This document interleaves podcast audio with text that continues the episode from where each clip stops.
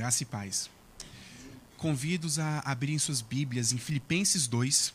Estaremos lendo do versículo de número 5 até o versículo 11.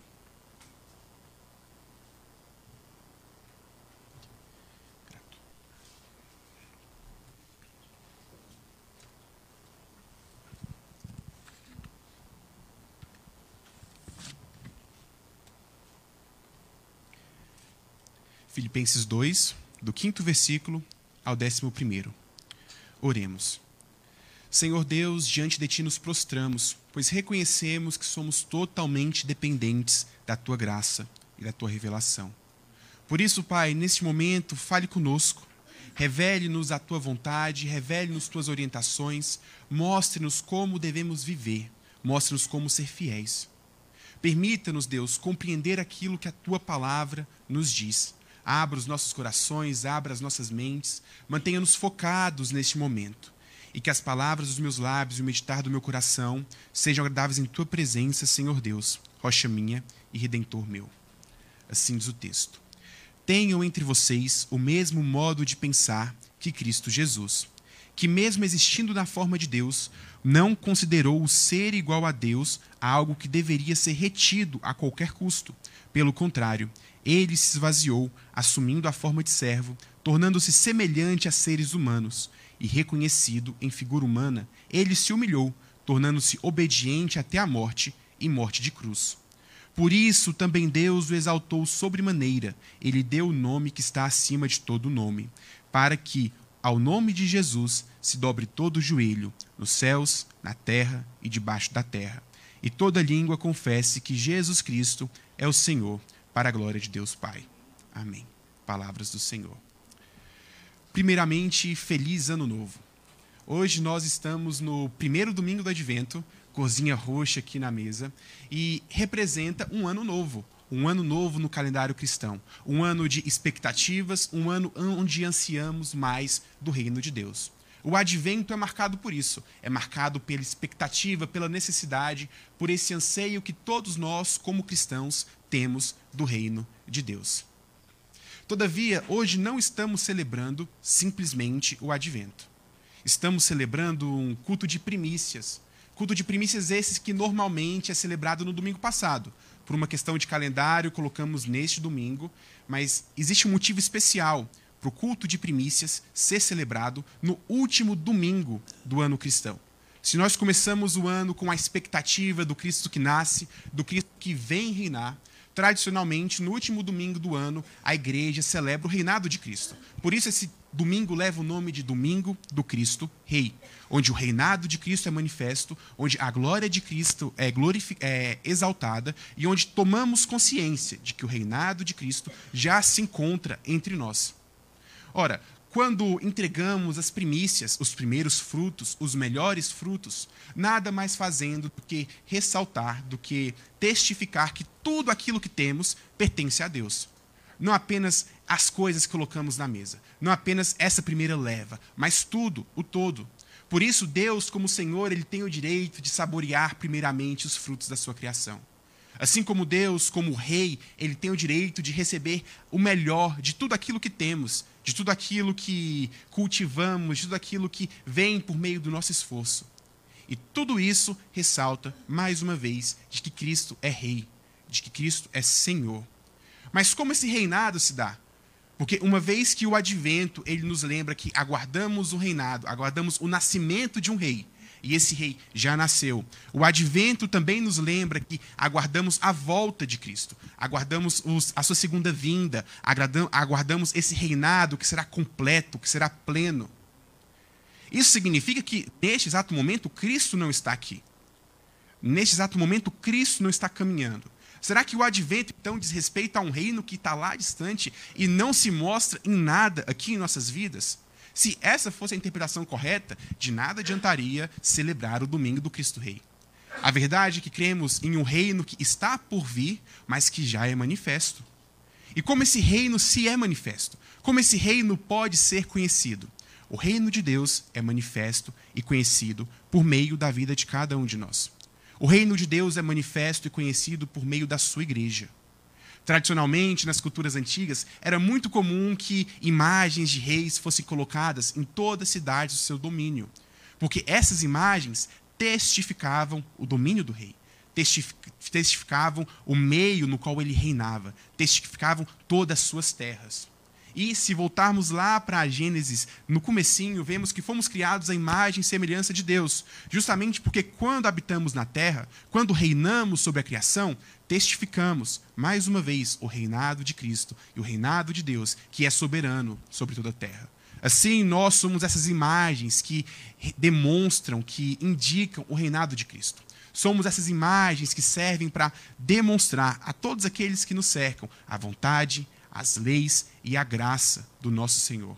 E por isso, quando celebramos o culto de primícias, quando celebramos o domínio que Cristo tem em nossas vidas, devemos nos lembrar da responsabilidade que temos de testificar esse reinado para todos aqueles que nos cercam. E é isso que vemos nesse texto. Nesse texto, vemos um breve relato sobre a vinda de Cristo, sobre sua humilhação e também sobre o seu reinado. Vemos ainda mais como devemos viver como servos, como filhos desse rei, desse Deus. Aqui nesse texto temos um exemplo de como nossa vida deve ser vivida. E isso trabalharemos no sermão de hoje. A ideia central desse sermão é que o Cristo Rei se humilhou para que soubéssemos como servi-lo. O Cristo Rei se humilhou para que soubéssemos como servi-lo. Convido os irmãos a lerem mais uma vez o texto. Agora leremos apenas o versículo de número 5. Perdão, do versículo de número 5 até o versículo de número 7. Assim diz o texto: Tenham entre vocês o mesmo modo de pensar de Cristo Jesus, que, mesmo existindo na forma de Deus, não considerou o ser igual a Deus algo que deveria ser retido a qualquer custo. Pelo contrário, ele se esvaziou, assumindo a forma de servo, tornando-se semelhante aos seres humanos e reconhecido em figura humana. Cristo se humilhou para que conhecêssemos a nossa identidade. Nós acabamos de ler bem no comecinho desse versículo: tenham em vós o mesmo sentimento que teve Cristo Jesus. Algumas outras traduções apontam tenham em vós a mesma atitude, a mesma ação que teve Cristo Jesus. E por que disso? Parece-nos que sentimento e atitude são coisas diferentes. É muito palpável para nós vermos pessoas que sentem uma coisa, mas agem de uma forma completamente oposta. Muitos de nós, muitas vezes, trabalhamos sem querer trabalhar, sem gostar daquilo que fazemos. Saímos da cama com um desânimo e parece que as nossas atitudes não estão em sincronia com os nossos sentimentos. Muitas vezes queremos fazer algo, acordamos cheios de expectativas, cheios de planejamentos, e chegamos no final do dia e aquela listinha que tínhamos elencado não tem nenhum visto. Às vezes ficamos chateados com isso. A verdade é que sentimento e atitude são coisas bem diferentes. E devemos ficar preocupados então, porque algumas Bíblias optam por sentimento e outras Bíblias optam por atitude. Não é que exista uma contradição nesse texto. A palavra no grego que foi traduzida aqui é frônesis. E frônesis é uma palavra muito especial. Muito especial, porque ela é repleta de significado.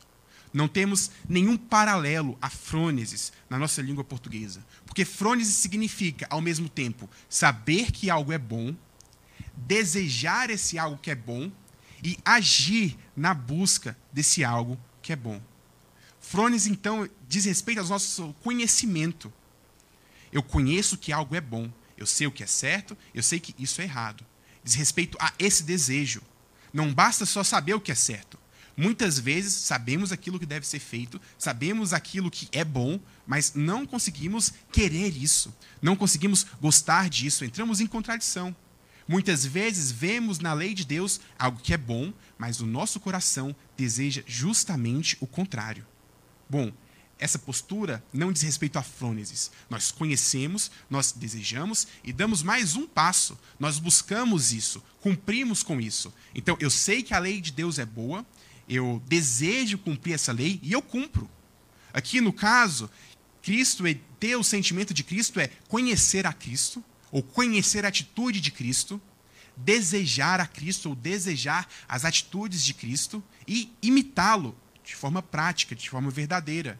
Não apenas manter essa, isso no mundo das ideias, não apenas manter isso no papel, mas viver ativamente como Cristo viveu. Em primeiro lugar, precisamos de, definir isso. Buscar uma consciência, buscar um sentimento, buscar uma atitude. Mas a pergunta ainda persiste: consciência de quê? Sentimento qual? Que atitude devemos ter? Como é seguir esse exemplo de Cristo Jesus? Como é imitar a Cristo? Nesse texto temos alguns termos que são colocados em paralelo. Em um lugar nos é apresentado Cristo como rei e ao mesmo tempo Cristo como Senhor. E depois Cristo como homem e Cristo como servo. Esses quatro termos estão relacionados. Deus e Senhor estão em paralelo, aqui no alto, com importância, com glória, ao tempo que humano e, humano e servo também estão em paralelo, mas em um nível inferior ao de Deus, ao de Senhor. Então, o que, que o texto retrata? Cristo, que era Deus, não tomou para si o ser igual a Deus, o ser Senhor, mas ele se humilhou, desceu um nível, se abaixou, se tornando o quê? Homem. E se tornando homem, naturalmente, servo. Porque é típico do homem ser servo. É algo intrínseco, é ontológico. Não dá para ser homem e não ser servo. Esses termos são em paralelos aqui nesse texto. Assim como não dá para ser Deus e não ser Senhor. Cristo então se humilha abaixando de categoria. E nós muitas vezes achamos que ter o mesmo sentimento de Cristo é se humilhar. Mas tem uma pegadinha aqui, porque Cristo só se humilhou porque ele estava no degrau de cima. Cristo se humilhou porque ele era Deus. Então ele tinha o que abrir mão. Mas nós que já estamos no degrau de baixo, nós que já somos humanos, não temos como nos humilhar. Porque aquilo que Cristo fez, que é considerado humilhação, para nós é o natural. Para nós é a verdade, é o ser humano. O ser humano é um ser naturalmente humilhado, porque o ser humano é naturalmente servo. Então, seguir o exemplo de Cristo não é se humilhar, não é deixar de ser algo que você é, não é descer na sua categoria, mas é reconhecer a forma como Cristo viveu como homem. Cristo se tornou humano para nos mostrar como humanos devem ser. Cristo se tornou servo para nos mostrar como devemos servir. Seguir, então, essa frônesis de Cristo é ser definitivamente humano. Ser totalmente humano e verdadeiramente humano. O texto nos revela isso daqui no primeiro bloco. Cristo se tornou homem, plenamente humano. E nele, então, temos exemplo de humanidade. Não vamos descobrir como ser, hum ser humanos de verdade olhando para outros homens. E aqui está o ponto da humilhação. Porque muito de nós, sendo servos, sendo humilhados, sendo do patamar de baixo, almejamos o reinado e agimos como se fôssemos reis. Somos reis? Não somos. Não temos domínio. Não governamos, mas agimos como se fôssemos. Queremos dominar, queremos governar. E então seguimos em meio a essas ilusões, seguimos em meio a esse mundinho que criamos, no qual nós mesmos governamos, mas a verdade é que esse mundo não existe, porque nunca, em momento algum, deixamos de ser servos. Em momento algum, tomamos o domínio absoluto da criação. Em momento algum, agimos como Deus age, porque isso para nós é impossível somos servos. E devemos entender, então, que a nossa vida, a nossa identidade é pautada pelo serviço. Esse é o primeiro ponto do nosso sermão. Se entendemos que Cristo reina, se celebramos hoje entregando nossas primícias, entregando a nossa vida, os nossos corações, precisamos entender que somos servos, serviçais fiéis. Não existe lugar de domínio, não existe lugar de governo, não existe lugar de soberania dedicado a cada um de nós. Apenas o serviço. Seguimos então com o texto, lendo o versículo de número 8, que diz o seguinte: E ele se humilhou, tornando-se obediente até a morte e morte de cruz. Se no primeiro ponto entendemos que a nossa identidade é uma identidade servil, Nesse versículo aqui temos algumas qualificações para esse serviço. Cristo, ele não apenas serviu, ele não apenas se humilhou, mas ele foi fiel até a morte. Foi um serviço que enfrentou tudo que poderia enfrentar. Ele perseverou. Da mesma forma, o nosso serviço deve ser qualificado com fidelidade. Essa é uma palavra importante, porque assim como é possível ter sentimentos conflituosos com atitudes, também é possível servir alguém sem fidelidade. É muito possível fazer algo por obrigação. Existem pessoas que seguem a lei de Deus não porque o amam, não porque veem no serviço a sua identidade, mas porque são obrigadas. Muitas vezes obrigadas pelo medo, uma, muitas vezes obrigados pela aceitação do grupo. E essas pessoas não entenderam a sua identidade como servas, porque elas não fazem isso visando glorificar e exaltar a Deus. Então precisamos tomar muito cuidado, muito cuidado com como agimos, porque muitas vezes as aparências são perfeitas. Muitas vezes vestimos as vestes típicas de cristãos, falamos com os termos típicos de cristãos, mas o nosso serviço é um serviço vazio, é um serviço infiel. Podemos até produzir boas obras, obras que glorificam a Deus, mas o nosso coração muitas vezes é sujo e desonrado. Podemos gozar da cultura do reino de Deus, podemos gozar das benesses do reino de Deus, mas ainda assim ser estrangeiros, pessoas que não o reconhecem, pessoas que não o servem. Então, somos servos, mas devemos ser servos fiéis. E servos que estão, então, por sua fidelidade, dispostos a sofrer. Porque a fidelidade é provada justamente pelo sofrimento. Às vezes é difícil distinguir um serviço fiel de um serviço infiel quando não existe sofrimento no meio. Porque nós não temos critérios, não temos parâmetros para avaliar. Mas é o sofrimento que nos coloca à prova. É o sofrimento que nos faz ter que decidir se abraçamos o nosso próprio senhorio, o nosso orgulho, a nossa arrogância, ou se nos sujeitamos à vontade de Deus, ou se nos sujeitamos ao reino de Cristo. Precisamos então estar cientes que o nosso serviço é um serviço que vai caminhar inevitavelmente por um caminho de sofrimento. Porque se Cristo, que é o próprio Deus, o próprio Rei, ao se humilhar, sofreu, ao se humilhar, encarou um caminho de cruz, de morte, de choro, nós que nunca estivemos lá no patamar do alto, nós que nunca merecemos todas as benéficas que Cristo mereceu, também vamos seguir pelo mesmo caminho vamos seguir por um caminho de sofrimento. Isso nos é garantido. E glória a Deus por isso, porque por meio desse sofrimento, a nossa fé é provada e aperfeiçoada. Porque muitas vezes nós nos enganamos. Podemos achar que aquele servo infiel é um servo que ativamente ou conscientemente escolhe fazer as coisas por obrigação, escolhe ter uma imagem de cristão, mas a verdade é que muitos servos infiéis nem percebem que o são. Porque estão em um ambiente tão bom que nunca foi necessário escolher entre Cristo ou a sua imagem de Cristo. Escolher entre Cristo ou as suas ideias. Por isso o sofrimento é necessário. Por isso a dor é necessária. Porque ela nos coloca diante de um espelho verdadeiro.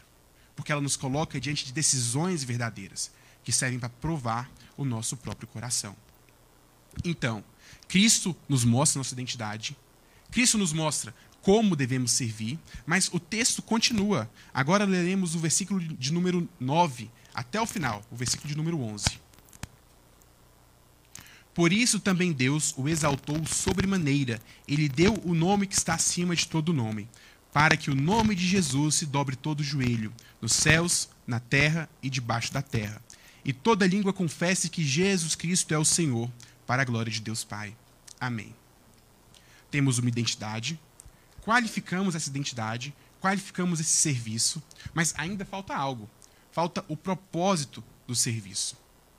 Toda essa obra aqui não é uma obra vazia, não é uma obra que caminha solta. O sacrifício de Cristo não caminha solto aqui.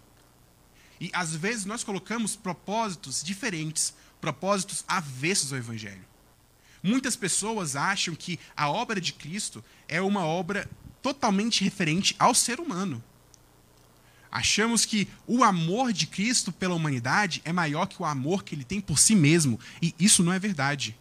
Nós não tomamos o lugar de Deus. Deus se ama mais do que a todos os humanos. Por isso, o propósito da humilhação de Cristo não é, em última instância, fazer com que homens estejam bem.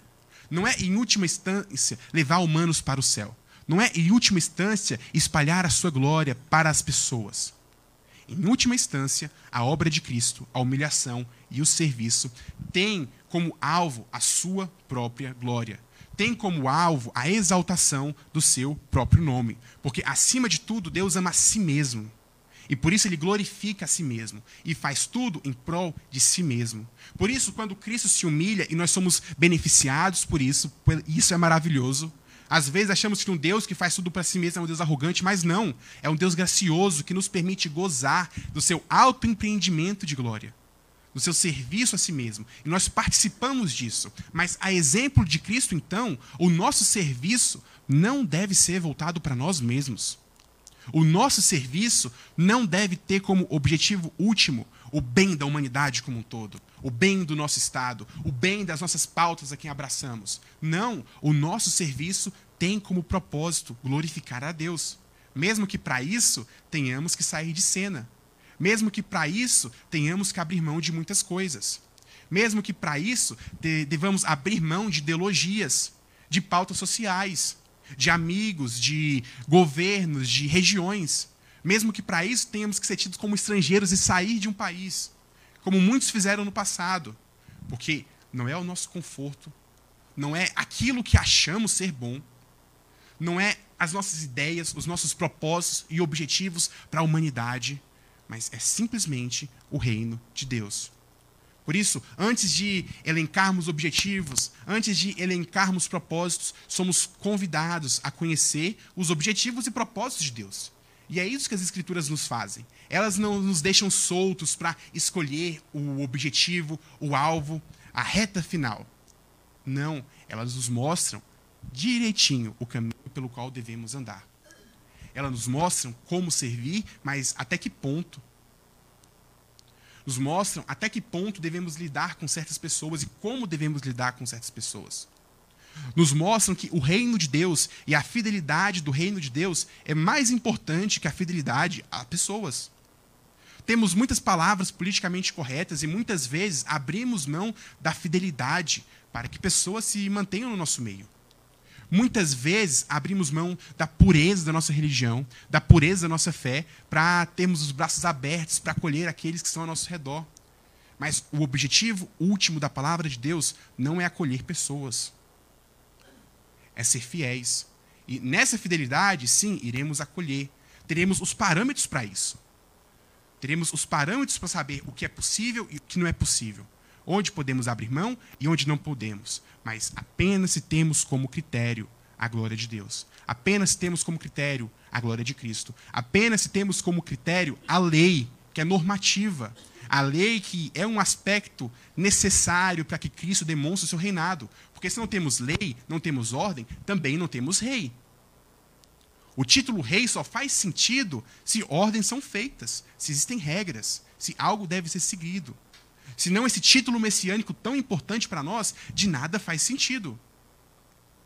Se Cristo é rei, se celebramos isso hoje, existe um caminho, uma direção, um objetivo concreto que devemos alcançar, que já nos foi anunciado.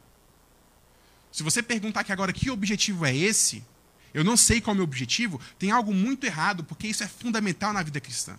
É um dos primeiros passos que nós damos, saber que as nossas vidas, elas visam a glória de Deus. É a primeira pergunta do catecismo, a primeira. Não é a quinta, não é a décima, não é a de número 170. É a primeira. Porque isso é fundamental. Se não temos em vista a glória de Deus, não somos cristãos.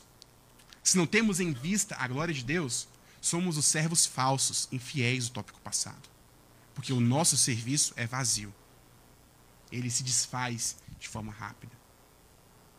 Por isso, então, concluindo, Cristo vive em nosso meio. Ele reina sobre nós. Por mais que estejamos aguardando a segunda vinda, a obra de Cristo não foi embargada. Ela não está parada. Ela não está se deteriorando. O reino de Cristo, o seu governo é manifesto hoje. O seu nome tem sido glorificado cada vez mais por meio do serviço da igreja por meio da vida de cada um de nós, se somos cristãos verdadeiros, se somos cristãos fiéis.